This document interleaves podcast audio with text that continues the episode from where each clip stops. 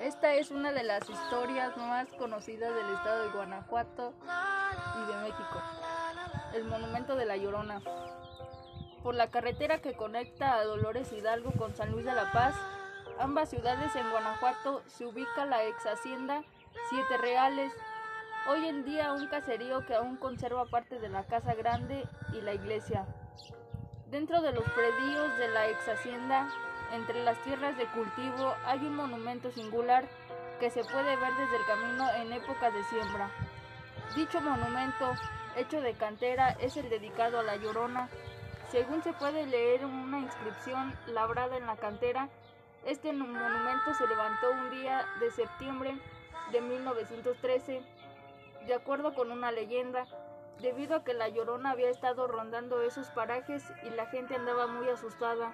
El dueño de la hacienda mandó traer un sacerdote, quien hizo un exorcismo y surgió levantar el monumento, y desde entonces la ánima chocarrera dejó de moderar los alrededores.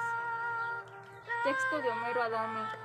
En la misma inscripción también se lee que aquella persona que rece un Ave María frente al monumento tendrá 300 días de indulgencia los lugareños explican que la capilla de la hacienda está dedicada a San Miguel de Arcángel y su fiesta se realiza el 29 de septiembre de cada año. Sin embargo, en décadas pasadas la conmemoración, las danzas y la misa se celebraban en un citado monumento.